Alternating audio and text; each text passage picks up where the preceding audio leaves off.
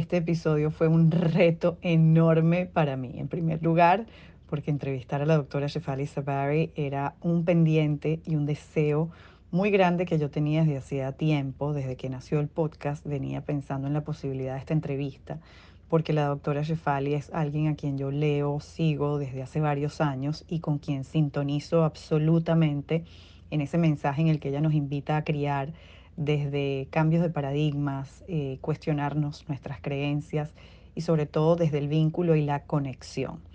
Eso para mí era absolutamente tentador, pero además fue un reto enorme porque es mi primera entrevista en inglés. Y déjenme decirles que aunque yo tenía anotadas mis preguntas, las había practicado, tenía varios días hablando en inglés en voz alta, eh, yo sola incluso en mi oficina, cosa que normalmente no hago, por supuesto, como para soltar la lengua y oxigenarme en ese idioma que conozco desde hace décadas, pero que no es mi idioma diario. Y en el momento de la entrevista se me enredó la lengua, se me olvidaron palabras, inventé palabras.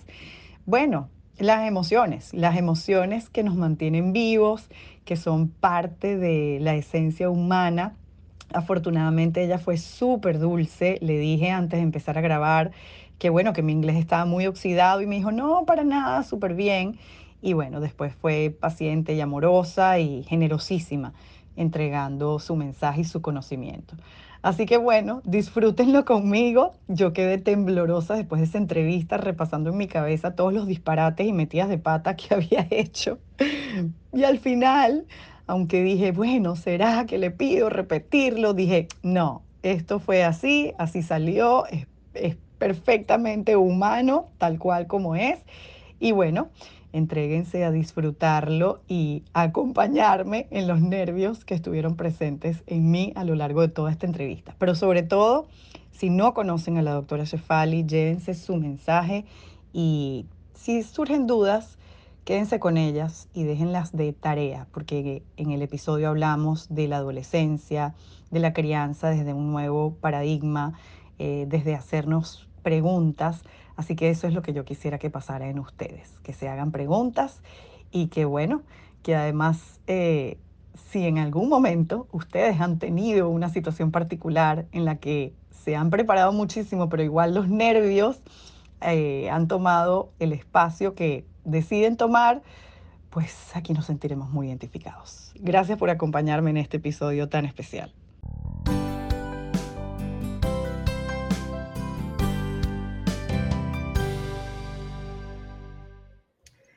Hello and welcome to this episode, to this special episode that I'm having here with Dr. Shefali Tsabary, someone that you probably know. She is a reference, she is an institution herself, a best selling author, uh, clinical psychologist, a mother of a teenager herself, too, the founder of the Coaching Institute. And she invites us to approach a different view uh, on raising kids it is a conscious parenting. Very welcome. And thank you very much for accepting this invitation, Dr. Shefali. Thank you. Thank you for having me. You know, I'm trying to reach the Spanish audience. And I have a coaching institute, like you said, where I train people to do what I do from their home. And it's in Spanish as well. So if people are interested in finding out, they can go to my website. It's it's offered twice a year um, and they can join my institute and do the Spanish part. Uh, and I have a Spanish speaking coach who trains them as well. So it's a wonderful program for people who want to do this uh, for a career. Great, because I know there are many parents who will listen and see this episode, but there are also mothers who do this as a service and they offer this uh, for communities. So they'll be very glad to, to know about the Institute.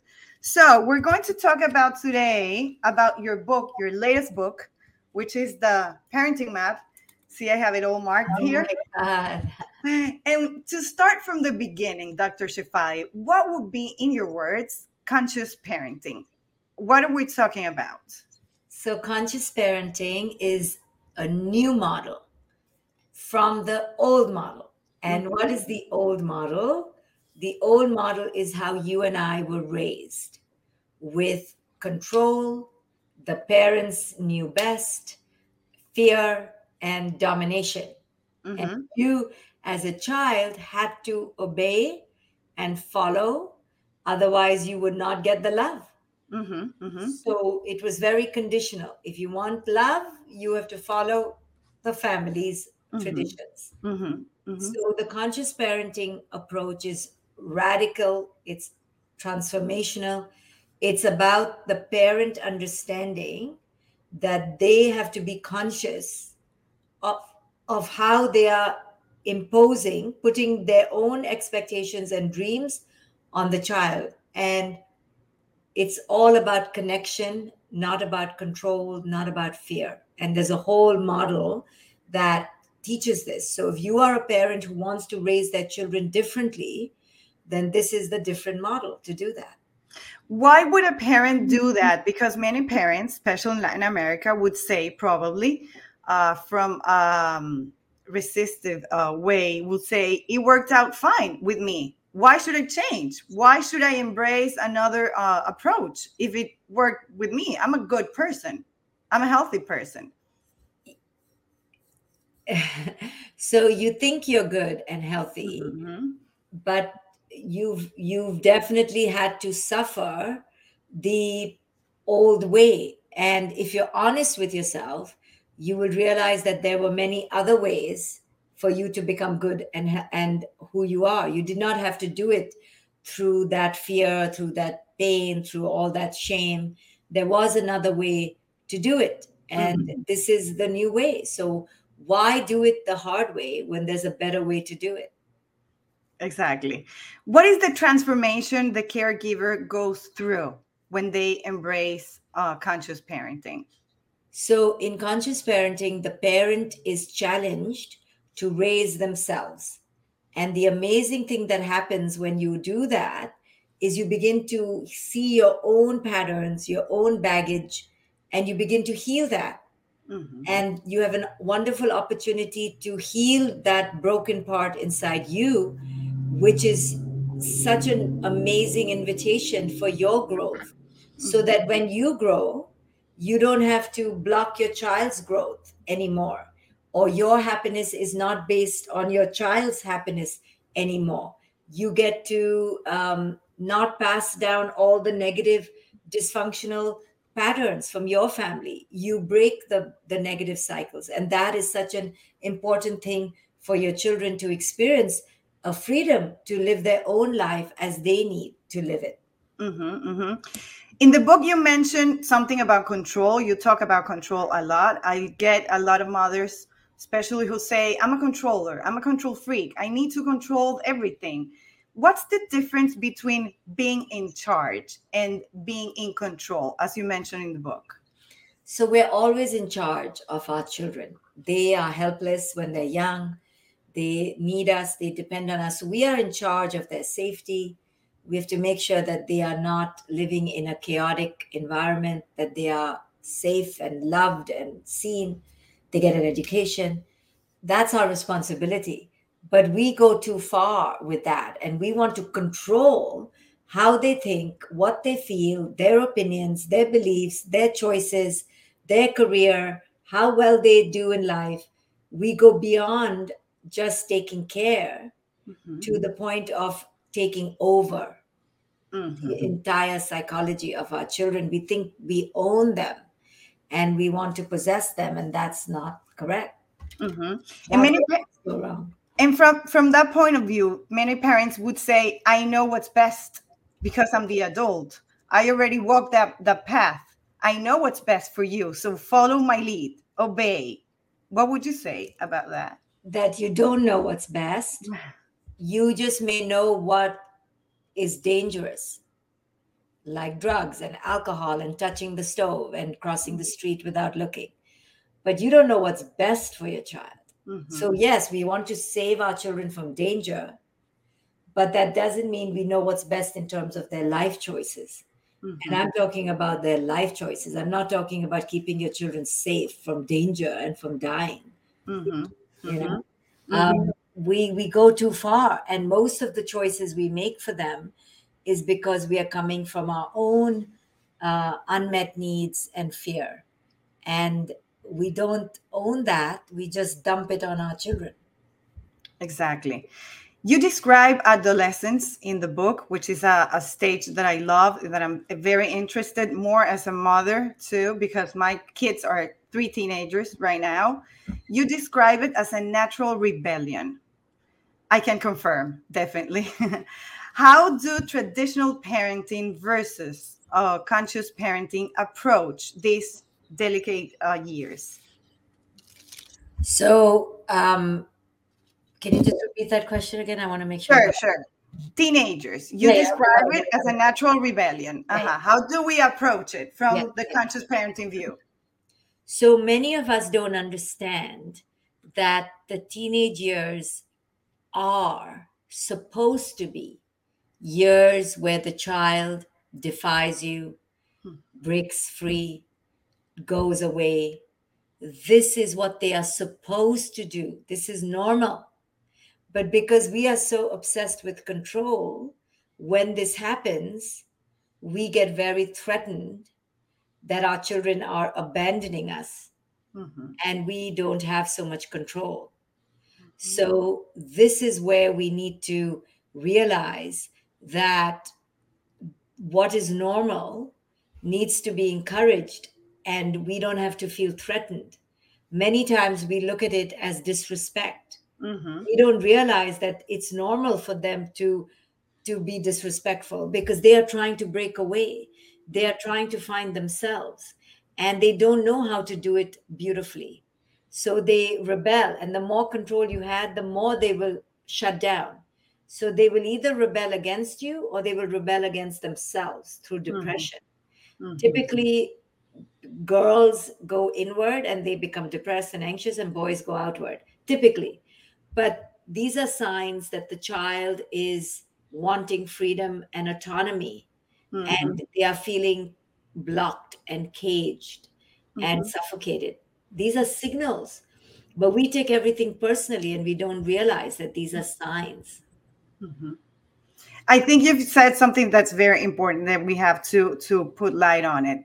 It's not against you. I think once parents embrace that and have that clear, the the the tension between parents and, and children, teenagers especially, uh, lights up, right? Yes. When yes. If we if we realize that it's not against us. See, because we are see, it all starts like this we want control because we think we own them. So then we control them. Mm-hmm. We think it's our right to control them. They feel controlled. They want to fight back. When they fight back, we think they are disrespectful and we are angry. And when they fight back, they are angry and they are disrespectful. It's like, you know, in, in America, when black people get angry, then the white people go, Why are they so angry? well they're angry because they were controlled for 400 years so mm-hmm. so we don't see that so yes our children will behave badly they'll say fuck off they'll bang the door they'll go inside their hood and they are rude on paper mm-hmm. but we don't see all the things we've done till that moment mm-hmm. so mm-hmm. then we get angry then we yell at them then they yell at us and then it's some chaos instead of us seeing from the start i get it i get it i get it and you see we don't remember our own childhood Exactly. we did the same things. Mm-hmm, mm-hmm, mm-hmm. So why wouldn't our children also go through the same things? Mm. And I think, correct me if I'm wrong, but I feel that traditional parenting is very much about behavior, and conscious parenting is much more about the roots of behavior, right? Beautiful. Very well said. Very well said. The the traditional parenting is about the behavior and the symptoms and what you see on the surface. Yeah, the visible the right. visible. Conscious mm-hmm. parenting is going inward and looking at the root. And traditional parenting is about fixing the outside, the child. Mm-hmm. And conscious parenting is about fixing the self. Mm-hmm, mm-hmm. You also mentioned in the book that conscious parents need to be more focused on presence and experience than happiness and success because today we are we're raising children to be perfect and we pretend to be perfect parents and right. social media pushes us to be supposed to be perfect right. can you explain why and how do we shift this mindset this old paradigm that we're not looking anymore for happy and successful children but we are looking for present and uh, yeah present present parenting? So traditional parenting had a focus, and the focus was to create the perfect child. How do I create a super successful, super achieving, happy child so that I feel good about myself? Mm-hmm. And when we focus on that, we really limit our possibilities because success is so narrow, it's so, you know, rigid. And what is happiness anyway? So we do all that because we want to feel better about ourselves. Mm-hmm. So conscious parenting does away with that and it focuses on connection. How can I connect to my child? How mm-hmm. can I mm-hmm. see my child as authentic, as unique, as different? And how can I create the conditions for my child to to be powerful, to rise above the the the normal? Mm-hmm, mm-hmm. You know that sometimes I, I see mothers, especially mothers, who say that their their couples they're not on the same page. Yes. When it has to do with uh, parenting, mm-hmm. how do we approach this difference? Because there's a there's a difference that's normal, right? But sometimes the difference it's opposite uh, points of view about raising children, and this happens a lot. What would you say to these couples that feel that are on different pages? um, we can understand that it's very hard for two people to be on the same page. Mm-hmm. Like you said, it's normal. And when two people are not on the same page, it creates anxiety and we make it worse. What's the best model for, for couples is that one person takes the lead in the parenting and one person is the help. Mm-hmm. But if both want to be the leader, then it becomes a relationship issue because both have ego. Somebody has to take the lead somebody has to go back. Two people cannot be the leader and want their way. If they both are in, absolutely the same then it works. But mm-hmm. most of the time it doesn't work. And most of the time one is conscious typically the woman who's trying a new way and the man is very traditional mm-hmm. in a traditional couple. Mm-hmm. so it becomes a relationship problem rather than a parenting problem it's a marital problem rather mm-hmm. than a mm-hmm. parenting problem and we have to um, you know, decide do I want to be a good wife, a good husband, or do I want to be a good parent? Mm-hmm. And it depends on the level of abuse, it depends on the level of disconnect. It's complex. But I always tell parents that don't wait for the other person to give you permission. Mm-hmm. Um, you can do this on yourself. Mm-hmm. The child needs one conscious parent, even one conscious parent is better than zero. And it's so important to allow your children to have that, mm-hmm. to, to see that it's okay to have conflict. We don't have to have war, but it's okay to have conflict. And it's okay to stand up for yourself and speak up for yourself and not be um, scared. Mm-hmm. And it also will depend on the on the childhood that each member of the couple has, right? Because exactly we, we become parents from the children that we were. Very good. So mm-hmm. it depends on each person's childhood. It depends on the interaction with each child. Each child is different. Yeah. Each age is different. So mm-hmm. it's a mm-hmm. lot. It's a lot to ask of the couple. And plus, the couple doesn't have support. They're often just the two of them managing. The wife is working, the husband is working. So it's a lot of pressure. I always tell people who have not yet had children that, you know, don't think this is some easy thing to do. It's mm-hmm. very hard to do these days, mm-hmm. especially that's, these days. That's what you need to read the book before you become a parent. Yes, definitely, yes. definitely. Yes. You talk a lot about the the process, the uh, the work that we do as parents with ourselves. It's almost like reparenting ourselves. And I am very aware of the the job that mom did before raising us through her work inner work to you know to go through her own childhood and i think i'm doing my best too but it seems like there's a cycle that we repeat right and i'm positive that my kids will also do their part to become better, better parents their, themselves do you think there's a moment where when this cycle breaks or are we always evolving to better better selves better generations I think we're always evolving. Mm-hmm. Not every generation, but there's often every few generations, like you and me, we break the pattern. Mm-hmm. We change the tide. We do something different. mm-hmm. and then it'll last for the next few generations and then again so i think it's amazing when that happens and it's scary for the person who is deciding to be that person in their family system mm-hmm. but i think it's so necessary and it does happen every few generations where somebody will break the pattern mm-hmm. there's um once a mother told me that she felt unemployed because her mm-hmm. children were living to college life whatever mm-hmm. how do we prepare for that so-called emptiness which i think is full of opportunities but okay let's go with a with a cliche right? How do we prepare from conscious parenting to embrace that moment where children don't need us that much and they they leave and we encounter ourselves? So we have to always be planning this from the age of 2 right? Mm-hmm. our goal is to keep backing off. Yes the goal is for the child to keep stepping in mm-hmm. but we don't want that like i said because we want to live through our children but if you start planning it from two and you start letting them go, go with their friends, take a risk, go outside, learn their own body habits, make their own mistakes, don't over control. Of course, be there and help them and guide them. But your goal is always how can I get them to do it on their own? Okay, I'll help you today. I'll help you even for the next year. But my goal is to release. Mm-hmm. And I have to keep releasing. And if I'm not releasing, something is going on. Mm-hmm. And our goal is to really become irrelevant to them. Mm-hmm. mm-hmm. As you said in the book, suppose we have a child who's being uh, raised through conscious parenting.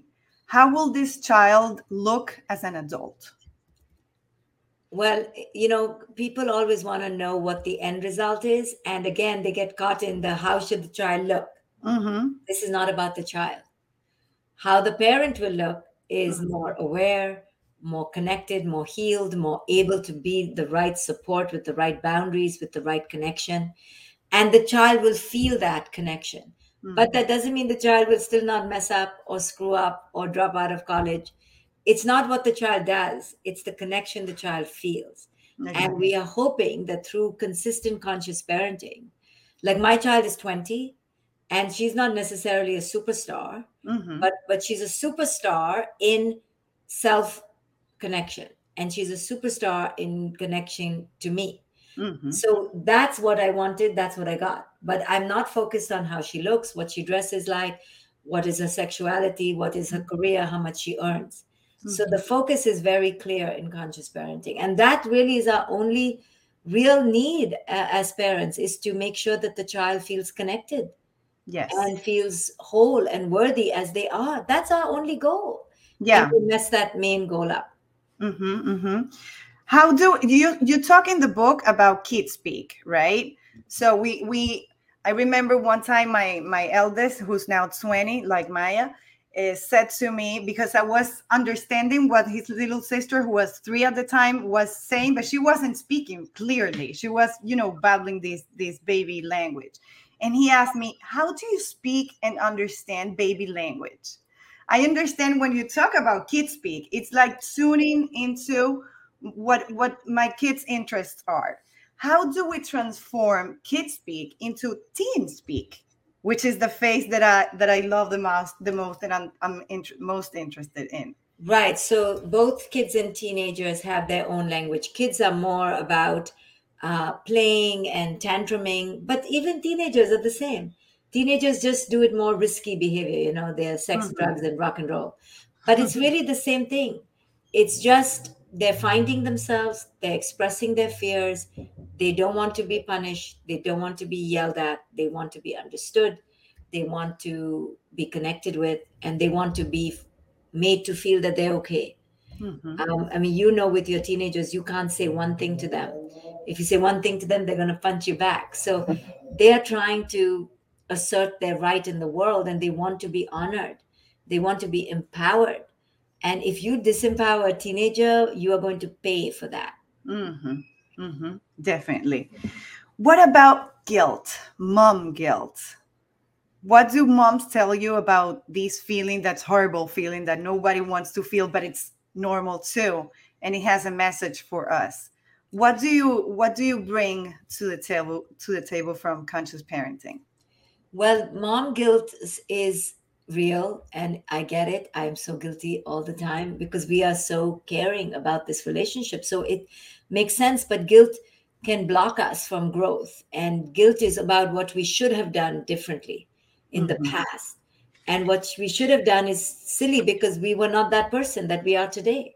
Yeah. so we can keep beating ourselves up. You know guilt is anger towards the self. But at the end of the day we have to have compassion forgive ourselves let go and instead of focusing on what we did not do in the past, we have to focus on what we can do in the present. Mm-hmm. As you teach your coaching institute, you write your books, you give conferences, you're a parent as well. What has been the most challenging uh, thing you faced through your own path as a mom? I think just fighting what culture says we should do. Culture is so about ambition and comparison and com- competition that fighting that has been difficult, you know. Mm-hmm, mm-hmm. And finding your own path is so important. And that's been the challenge. But it's also the reward when you do break free and do it your way. Like I teach conscious parenting, which is very not the mainstream. So people have resisted that. But I'm glad I stuck through because there's been so much benefit to that. But I always tell parents to find their own way. Don't follow the crowd. Mm-hmm. Find your own knowing and your own system and trust yourself. It's okay. You know, there is no right or wrong way at the end of the day. Um, but there is a better way to do it, a more conscious way to do it. Definitely, definitely, yes. Well, Dr. Shefali, it's been such an honor and a pleasure to have you here at the podcast. I'm looking forward the Spanish edition, which I know will be out soon. And please remind us of the Coaching Institute. How do we apply? Where do we look up the information if we want to take the course? So I have a Spanish section of the Coaching Institute where I train people to become coaches like me. Uh, they can go to my website and look at Institute. It's open twice a year. We just started cohort nine. So the next one is cohort 10 in September, I think. And it's an amazing online, in, I think maybe September or November. I don't, I forget. it keeps moving. Um, it's five months, it's online, it's amazing. It gives you a career to do from home. I train you to be the best coach. You begin to help parents, you begin to change people's lives. I also have an annual summit I do every year. People are invited. It's called Evolve. It's in Atlanta this year. It's the first weekend of October. That tickets are going on sale soon. And I have lots of courses online uh, that people can take advantage of. Thank you very much. I know the, your Spanish community will be very glad to know you were here. And I know you the word will be spreading because the light that you bring to parents is necessary and so healthy. Thank you very much. Thank you very much. Thank you for having me. Thank you. Thank you. Thank you.